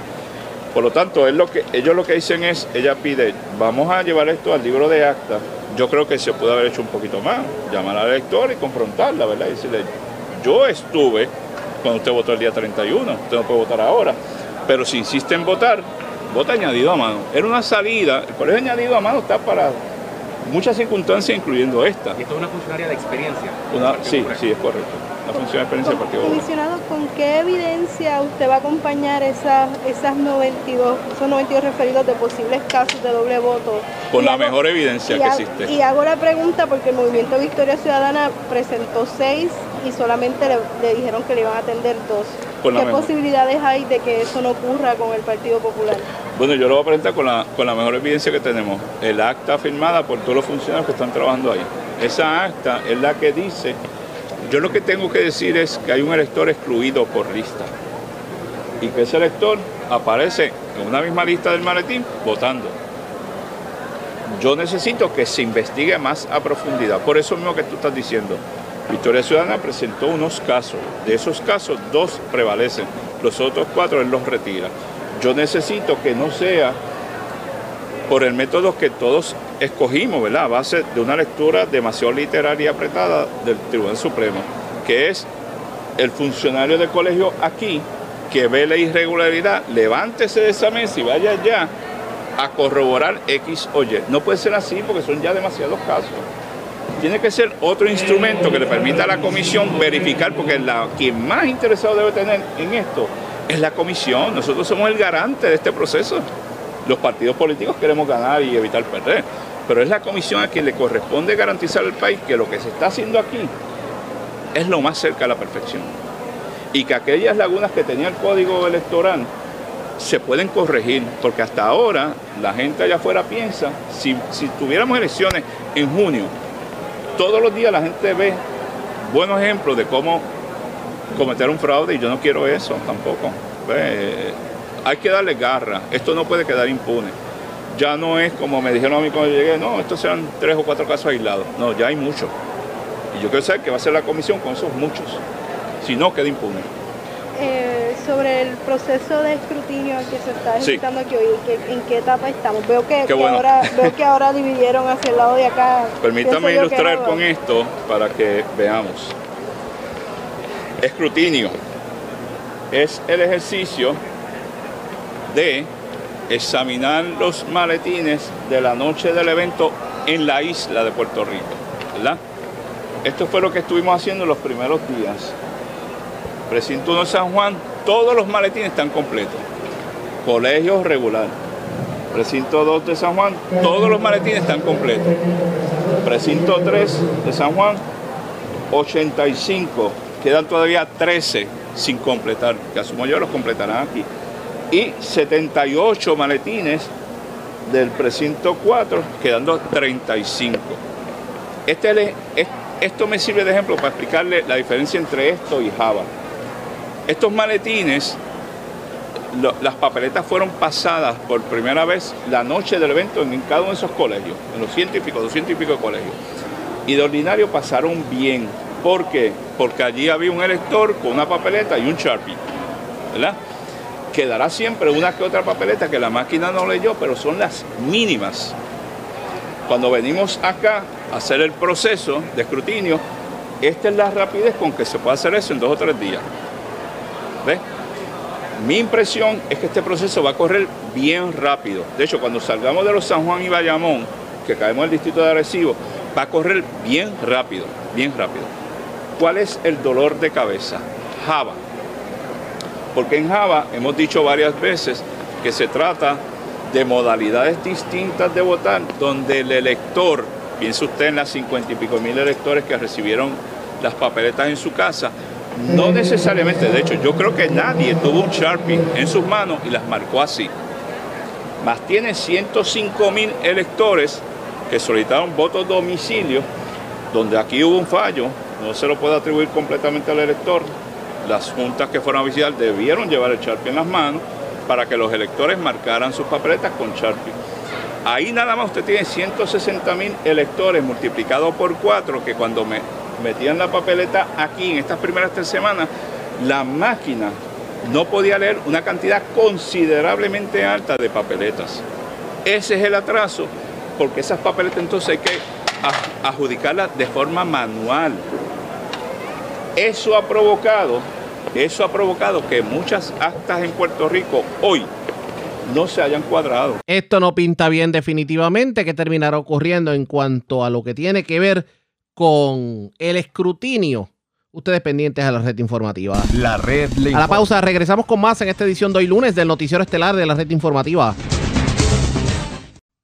La red le informa. Regresamos a la red le informa, el noticiero estelar de la red informativa edición de hoy lunes. Gracias por compartir con nosotros. Rompimos récords en cuanto a la temporada de huracanes se refiere. Hoy es 30 de noviembre, hoy culmina la temporada de huracanes. Señores, y es la temporada de huracanes más activa de la historia. Vamos a hablar sobre el tema. Yo tengo línea telefónica la meteorólogo Lian Inglés del Servicio Nacional de Meteorología para que nos oriente sobre el particular. Saludos, buenas tardes, bienvenida. Saludos. ¿cómo están? Todo muy bien, gracias por compartir con nosotros. Bueno, vamos a analizar un poquito lo ocurrido en cuanto a lo que tiene que ver con la temporada de huracanes. ¿Cuál es el análisis? Pues mira, sí, esta temporada de huracanes 2020 concluye como la temporada en el Atlántico, la temporada de huracanes en el Atlántico más activa en récord. Tiene 30 ciclones tropicales nombrados, de los cuales 13 eh, alcanzaron la categoría de huracán y seis de estos 13 se convirtieron en huracanes intensos. Este, como usted bien mencionó, nosotros sí tuvimos este nuestros sustitos, como usted dijo, pero fueron dos tormentas tropicales este que se acercaron bastante a Puerto Rico, inclusive nos afectaron directamente con lluvia y algunos vientos y estas fueron Isaías y, Laura, una a finales de junio y otra este el mes siguiente, así que sí, este nosotros también nos vimos un poco afectados con esta temporada de huracanes. Hoy es el último día, esto no significa que este más actividad ciclónica continúa a través de la cuenca del Atlántico, tenemos un sistema que el Centro Nacional de Huracanes continúa monitoreando con un 40% de probabilidad, pero como tal, sí es el día en que oficialmente se acaba lo que viene siendo la temporada de huracanes 2020. O sea que podemos decir que esto todavía no acaba. Eso es correcto, sí. Eh, no podemos hablar en general hacia nuestra área, porque eh, recordamos que ya eh, hablando climatológicamente no es muy propenso de que se que ocurra nada cerca de nosotros, pero sí en, en otros sectores de la cuenca del Atlántico continúan este desarrollo de, de, de, de sistemas con potencial ciclónico. En cuanto a los huracanes se refiere, ¿qué nos puede decir? Ya hablamos de las 30 tormentas, ¿En huracanes cómo estuvimos? Pues en los huracanes nosotros tuvimos en esta temporada de huracanes 13 que alcanzaron 74 millas o más. Eso se, se, cataloga 74 millas por hora o más se cataloga huracán. De esos 13, 6 se catalogan como intensos que logran alcanzar las 111 millas por hora, este, colocándose entre categoría 3, categoría 4, categoría 5. Eh, el último, que eh, fue el huracán Iota, alcanzó categoría 5, así que a ese se cataloga dentro de uno de los huracanes intensos. Y también recordamos que es, fue mucho más que la temporada del 2005, este, porque nuevamente esta es la segunda vez históricamente que tenemos que usar el alfabeto griego, así que, que en comparación fueron bastante similar en la actividad, pero nosotros tuvimos más, en este año tuvimos más tormentas nombradas aparte de que 12 de, esta, de estos sistemas alcanzaron la costa de los Estados Unidos y otra, obviamente, otros sectores de, de, Centroamérica fueron afectados, así que en récord ha sido una de las temporadas más hiperactivas que hemos tenido. Corríame algo, esto me imagino que superó, pero por mucho, lo que tiene que ver con lo, con, pues digamos, eh, lo que pronosticó el Centro Nacional de Huracanes. Pues mira, el primer análisis eh, no estaba muy cerca de esto, pero luego a mitad de temporada ellos hicieron una actualización y sí estuvo bastante cerca, pero sí superó. Eh, el promedio estaba entre 25 y 30, no recuerdo muy bien el nombre, y, y nosotros tuvimos 31 este, depresiones. Lo que pasa es que una lo logró formarse en tormenta tropical, pero 30 fueron nombradas, así que sí eh, superó o estuvo cerca de, del pronóstico del, del, Centro Nacional de Huracanes. Bueno, vamos a ver entonces qué, qué nos depara el resto del año. Eh, y tengo que aprovechar obviamente la coyuntura de la temporada de huracanes y le pregunto, ¿ya pudimos llegar a la cantidad de lluvia eh, esperada para el año, por lo menos en este periodo de tiempo? o con todo y lo que vivimos en la temporada de huracanes, todavía hay sectores en sequía? Pues continuamos este, con algunos sectores. Ha habido algunos cambios últimamente en el, en el monitor de específicamente en los sectores del oeste que eh, en este tiempo ahora climatológicamente no reciben tanta actividad de lluvia como el este de la isla, pero va a continuar cambiando a medida que continuamos viendo. Eh, ahora mismo estamos en ese proceso de transición como a un poco un periodo un poco más seco de lo que vimos anteriormente, este, cuando a principios de noviembre que tuvimos bastante actividad, así que sí podemos continuar viendo un cambio este a través de sectores del oeste de la isla mayormente en ese tema. Quiero aprovechar también, tenemos que hablar de lo siguiente, porque qué frío ha estado el centro de la isla en estos días. De hecho, hemos reportado temperaturas de, de los bajos 60 grados, inclusive hasta 50 grados en 59, 58 en sectores de juntas. ¿Qué me dice sobre el particular? Eso es correcto, sí, estamos ya viendo esas temperaturas un poco más frescas debido a, pues, climatológicamente este es como que nuestro invierno, entre comillas, nosotros este, hemos estado experimentando temperaturas de, esta mañana en Aybonito se, experimentó de 65 la mínima, así que sectores cerca del área, incluso un poco más en el interior, pueden estar observando temperaturas este, eh, de, de ese mismo, tú sabes, entre los bajo 60, un poco cerca de eso, pero esto es debido a, a, climatológicamente, pues estamos hablando de que estamos este, entrando en ese en ese periodo donde las temperaturas se sienten más frescas y también el componente de vientos del norte que se filtra en la región pues ayuda a que estas temperaturas se, se sientan más frescas, frescas a través del área. Perdone que regrese al tema de los huracanes, pero cuando se dice que esta ha sido la más activa, ¿es la más activa de la historia en cuanto a los récords que tiene el Centro Nacional de Huracanes? Eso es correcto, sí, ha sido la temporada más activa en récord desde que ellos, pues, desde que tienen los récords este modernos, me imagino de porque hay, hay algunos este eh, sistemas que rompieron el récord nombrado que fueron en el 1800, así que podemos hablar que es la temporada de récord como del mil. No, no te puedo mencionar fecha porque no me la sé en sí, pero realmente ha sido la temporada más activa en récord. Vamos a ver qué, qué ocurre el año que viene. Esto pudiera ser augurio de que el año que viene o de aquí en adelante vamos a tener temporadas de huracanes similares a la que vivimos ahora en el 2020.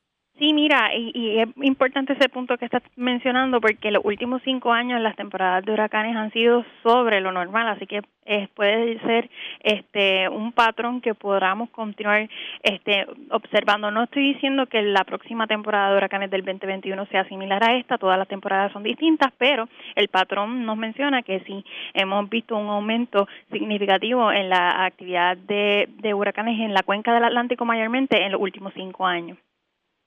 Y obviamente tiene que ver mucho con el cambio climático, definitivamente.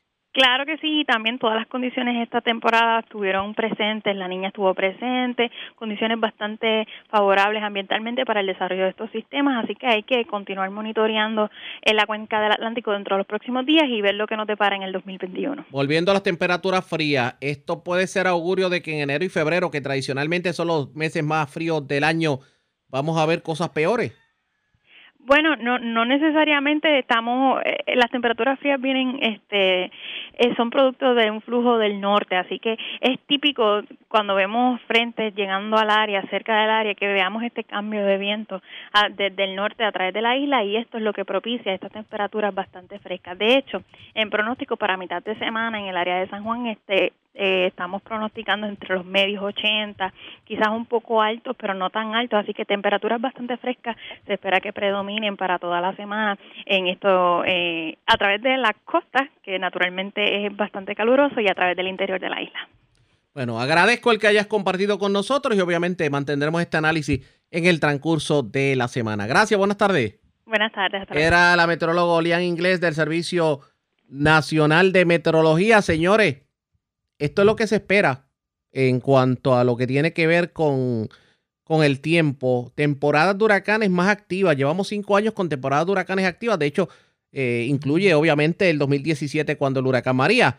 Pero esta temporada de huracanes específicamente del 2020 rompió todos los récords. Se convierte en la temporada de huracanes de mayor, eh, bueno, la más activa en la historia de, los Estados Unidos y del Caribe, obviamente en, el periodo de récords que se mantiene eh, en el Centro Nacional de Huracanes. En cuanto a las temperaturas frías se refiere, parece que esto va para largo y usted mantenga su frisita, mantenga el chocolatito caliente y mantenga obviamente el abrigo si tiene que salir a la calle. Vamos nosotros a cambiar de tema porque tenemos que hablar definitivamente del coronavirus porque hemos llegado a la parte más dramática del coronavirus. Así por lo menos opina, opinan galenos sobre el particular. Y para que ustedes tengan una idea, escuchen esto. A esta hora de la tarde ya hay una reunión entre la gobernadora Wanda Vázquez, el secretario de Salud Lorenzo González y el de Desarrollo Económico porque pudieran venir cambios en la orden ejecutiva a raíz de el alza en los casos de coronavirus. Dice el doctor Lorenzo González que le preocupa el cansancio para el personal médico y las enfermeras, porque sigue siendo el mismo círculo de personas las que están trabajando. A esta hora de la tarde, 10 médicos y al menos 11 enfermeras, terapistas respiratorios y otro personal de atención de salud han muerto a causa del coronavirus. De hecho, eh, también el doctor González Feliciano llamó la atención al alza continua en los casos de contagio por coronavirus. Y para que ustedes tengan una idea, hoy lunes se reportan 12 muertes por coronavirus, mientras que se registraron 732 casos confirmados, 77 probables y 594 sospechosos. Han muerto 1.106 personas en lo que va de pandemia, según obviamente las estadísticas que se presentan en el día de hoy. Mientras eso ocurre, el eh, ayudante general de la Guardia Nacional, José Reyes, dijo que esperan iniciar la primera fase de vacunación contra el coronavirus a mediados de diciembre y que la fase B sería aproximadamente en enero. La primera fase va a incluir los hogares de envejecientes y las personas mayores de 65 años. También el personal que trabaja en los hospitales. La subfase 1B va a incluir al personal de primera respuesta, personal esencial para mantener corriendo Puerto Rico, por ejemplo, eh, camioneros, personal de cadena de distribución de alimentos, empleados de la Autoridad de Energía Eléctrica, acueductos, primera respuesta, etcétera, etcétera, que estamos hablando de casi medio millón de personas. Posterior a ello, pues obviamente se haría con el ciudadano común. Esto pudiera demorar meses el proceso de la vacunación y cuán efectiva va a ser la vacuna. Definitivamente eso está por verse, pero Aquí ha habido de todo en el día de hoy, porque los números siguen subiendo y los médicos entienden que ya hemos, llegado a la parte más crítica de, la pandemia, por lo menos a nivel de Puerto Rico. Hoy hubo otro grupo de galenos que aseguran que se está exagerando la nota y que esto lo que pretenden es controlar las masas, pero los números parece que tienden a decir, le vamos a dar seguimiento a esta información en cuanto al coronavirus se refiere. Ustedes, mañana vamos a tener una entrevista interesante con el doctor Pepe Luis Echegaray y hablaremos más del tema, así que pendientes a la red informativa, también le vamos a dar información a ustedes sobre el resultado de la reunión que hay en estos momentos. Vendré el lockout pendientes a la red informativa. La red le informa. La pausa, regresamos a la parte final del noticiero estelar de la red informativa. La red le informa. Señores, regresamos esta vez a la parte final del noticiero estelar de la red informativa de Puerto Rico. ¿Cómo está Estados Unidos? ¿Cómo está el mundo a esta hora de la tarde? Vamos a la voz de América. Yoconda Tapia nos resume esta hora de la tarde junto a John Burnett lo más importante acontecido en el ámbito nacional e internacional. El presidente Donald Trump dice estar avergonzado de haber respaldado al gobernador republicano de Georgia. Luis Alberto Facal tiene el reporte. El presidente Donald Trump dijo el domingo que estaba avergonzado por respaldar al gobernador republicano de Georgia después de haber perdido en el estado ante el demócrata Joe Biden. Trump perdió el estado sureño que no había votado por un demócrata para presidente en casi 30 años. Trump dijo en Fox News que el gobernador Brian Kemp no ha hecho nada absolutamente para cuestionar los resultados del Estado. El mandatario ha hecho acusaciones infundadas de que los votos ilegales le costaron las elecciones en Georgia y en otros estados. El presidente Trump respaldó la campaña de Kemp en 2018 y se jactó de que su respaldo total lo ayudó a vencer a la demócrata Stacey Abrams. En la contienda presidencial de este mes, Biden venció a Trump por alrededor de 12.670 votos. Los demócratas esperan obtener otras dos victorias en las competencias para el Senado el 5 de enero contra los candidatos republicanos. Eso negaría a los republicanos su mayoría. El demócrata John Ossoff desafía al senador republicano David Perdue, mientras que el reverendo Rafael Warnock se enfrentará a la senadora Kelly Loeffler. Ningún candidato ganó al menos el 50% de los votos en las elecciones de este mes, lo que llevó a una segunda vuelta electoral. Luis Alberto Facal, Voz de América, Washington. Una misión de alto nivel de la Casa Blanca, presidida por el asesor principal Jared Kushner, visita Arabia Saudita y Qatar para realizar conversaciones en una región en la que aumentó la tensión debido al asesinato de un científico nuclear iraní. Fuentes de la Casa Blanca anticiparon que Kushner, acompañado por los enviados para Oriente Medio Avi Verkovitz y Brian Hook, y Adam Beller, director ejecutivo de la Corporación Financiera Financiera Internacional para el Desarrollo de Estados Unidos se reunirán con el príncipe heredero de Arabia Saudita, Mohammed bin Salman, y separadamente luego con el emir de Qatar. Este mismo equipo ayudó a negociar acuerdos de normalización entre Israel y Bahrein, los Emiratos Árabes Unidos y Sudán desde agosto, y están interesados en promover más acuerdos de este tipo antes de que el presidente Donald Trump entregue el poder al proyectado presidente electo Joe Biden el 20 de enero. El viaje de esta misión de alto nivel se produce después del asesinato el viernes de Mohsen Fakhrizadeh en Teherán por asaltantes no identificados, un científico que los gobiernos occidentales e israelí creen que fue el arquitecto de un programa secreto de armas nucleares de Irán. Días antes del asesinato, el primer ministro israelí Benjamín Netanyahu viajó a Arabia Saudita y se reunió con el príncipe heredero bin Salman, en lo que fue la primera visita confirmada públicamente de un líder israelí, y los medios de ese país dijeron que se les unió el secretario de Estado de Estados Unidos, Mike Pompeo.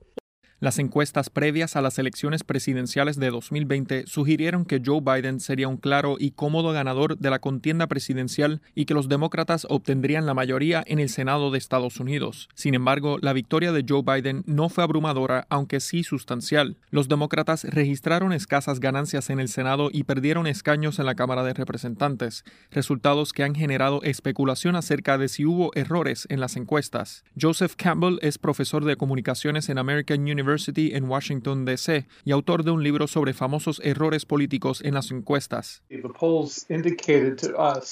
Las encuestas nos indicaron a nosotros, al público estadounidense en general, que Joe Biden iría fácil y cómodamente a la Casa Blanca y traería consigo una mayoría en el Senado, así como una mayoría mejorada de la Cámara de Representantes, y nada de eso sucedió. Por su parte, el analista político y profesor de política de gobierno en la Universidad George Mason, Bill Schneider, dijo que las encuestas crearon expectativas.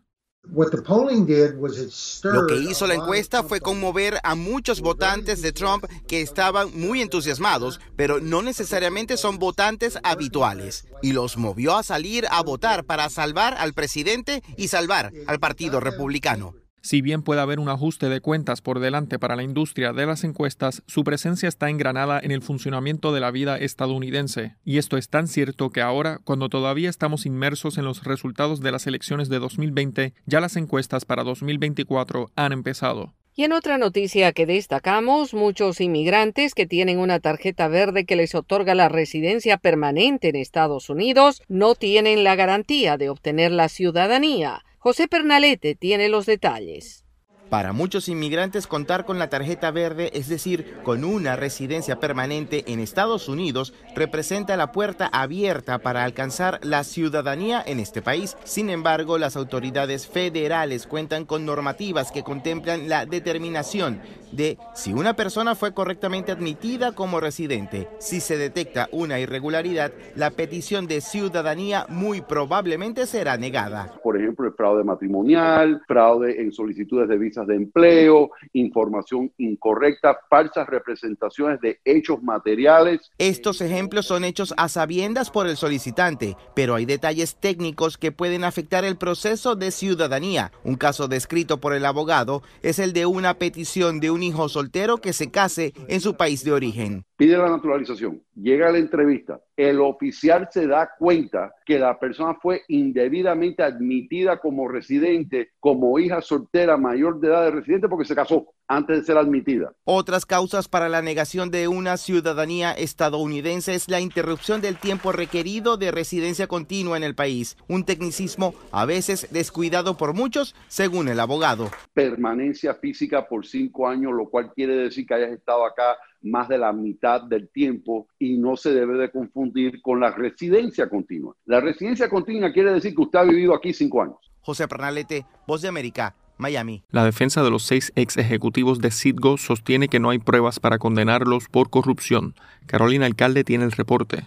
Para la defensa de los seis ex ejecutivos de la filial de petróleos de Venezuela, Citgo, la decisión de un tribunal del gobierno en disputa de condenarlos a entre 8 y 13 años de prisión tras ser hallados culpables de cargos de corrupción es inverosímil. María Alejandra Poleo afirmó que los ex ejecutivos de Citgo, todos venezolanos y algunos de ellos también con nacionalidad estadounidense, son presos políticos que son utilizados como barajitas de cambio. La forma tan arbitraria como se realizó el procedimiento desde su aprehensión es totalmente irregular. No me dio una orden de, de aprehensión en el presente caso la abogada exhortó al sistema de justicia del gobierno en disputa a revisar el caso debido a que los medios probatorios sustentados por el Ministerio Público en la acusación carecen de total validez y eficiencia. Que revise este, ya que un caso digno de ser indultado, ya que no existen pruebas en el expediente que puedan acreditar los hechos punibles que le acredita el Ministerio Público a estos señores. Poleo reiteró que los ex ejecutivos no han podido ser sometidos a chequeos por sus médicos de confianza y que todos presentan patologías preexistentes y subrayó que en el caso de uno de ellos, en 16 oportunidades han solicitado traslado a un centro médico y en ninguna ocasión la petición ha sido atendida. Los ex altos funcionarios de CIDGO fueron detenidos en noviembre de 2017 tras ser convocados a una reunión en unas oficinas de PDVSA. En diciembre de 2019 tuvieron medida de arresto domiciliario, pero en febrero de este año fueron nuevamente trasladados de manera irregular a los calabozos del Servicio de Inteligencia del Gobierno en disputa. Recientemente, el canciller del gobierno de Nicolás Maduro, Jorge Arreaza, divulgó un video de los ex ejecutivos y señaló que todos sus derechos humanos han sido garantizados. Carolina Alcalde, Voz de América, Caracas. Y seguimos en Venezuela, donde un nuevo sistema propuesto por la banca privada plantea la pregunta si supondría una dolarización en el país.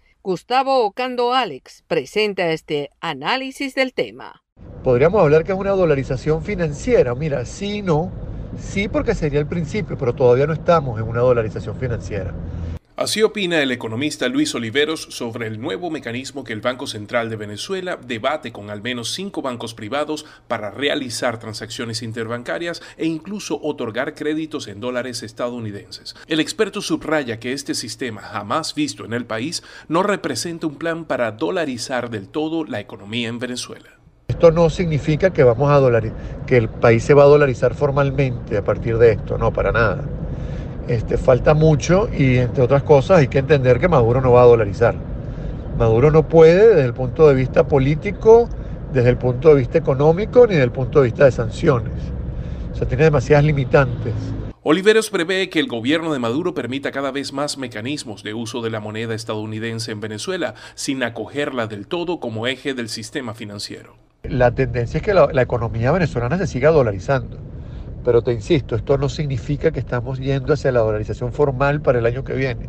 Simplemente va a aumentar este, el porcentaje de, de dolarización de la economía.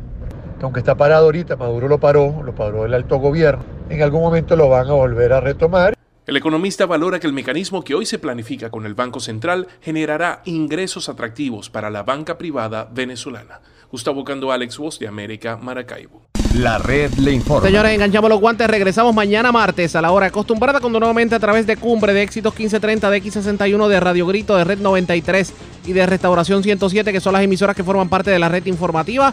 Le vamos a llevar a ustedes resumen de noticias de mayor credibilidad en el país. Hasta entonces, que la pasen bien.